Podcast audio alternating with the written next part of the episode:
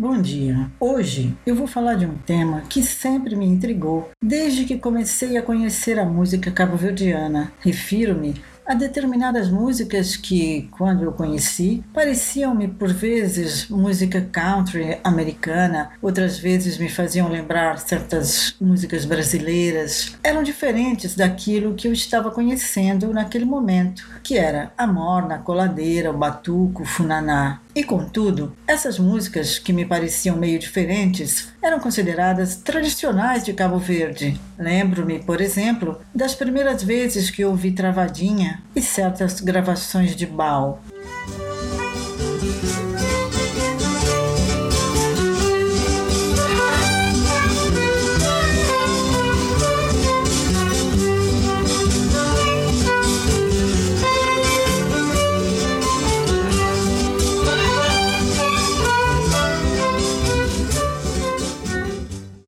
Sempre pensei que este tema não estava trabalhado, não tinha sua história esclarecida nos textos sobre música de Cabo Verde que eu fui lendo ao longo do tempo. Durante muitos anos ruminei esse assunto até que um dia, quando decidi fazer um doutoramento, escolhi como tema as músicas e danças europeias do século XIX em Cabo Verde, Tratou-se de contar o percurso dessas músicas desde que chegaram a Cabo Verde até hoje. Olinda sempre estrada fora, se lembrar tinha canseira, pra procurar um novo lugar, bamba fincanha bandeira.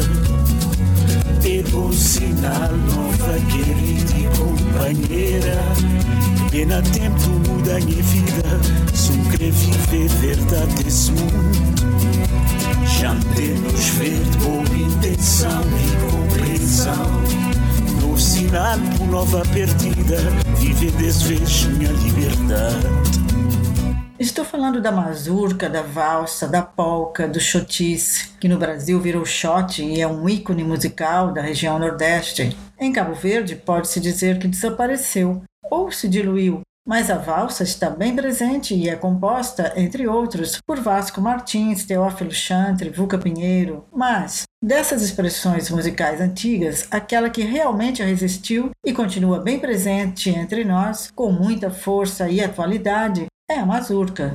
Alguns compositores destacam-se como tendo criado mazurcas, caso de Jorge Humberto, Tibau Tavares, Maninho Almeida, Ano Novo, sem contar aqueles mais antigos, os representantes da tradição cabo-verdiana do violino.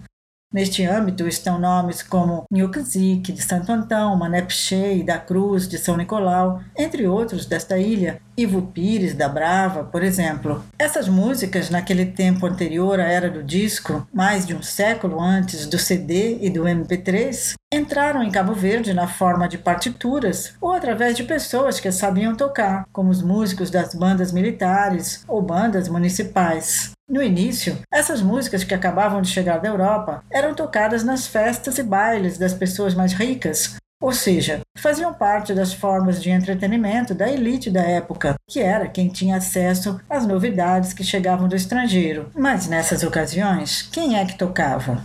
Eram, na maior parte, músicos provenientes do meio popular, os tocadores de rabecas e violas que eram contratados para fazer a animação do baile e eles tocavam valsas, polcas e mazurcas à sua maneira, de acordo com os seus conhecimentos musicais e com a sua sensibilidade. Resultado: eles se apropriaram das músicas europeias e foram ao longo do tempo transformando essas músicas numa coisa que, cerca de meio século depois, já podia ser considerada como música tradicional de Cabo Verde. Mas, como esse é um assunto sobre o qual eu tenho muito a dizer, vou parar por aqui, deixando este pequeno trecho de uma mazurca muito bonita de Toy Vieira e guardando a continuação para a próxima semana.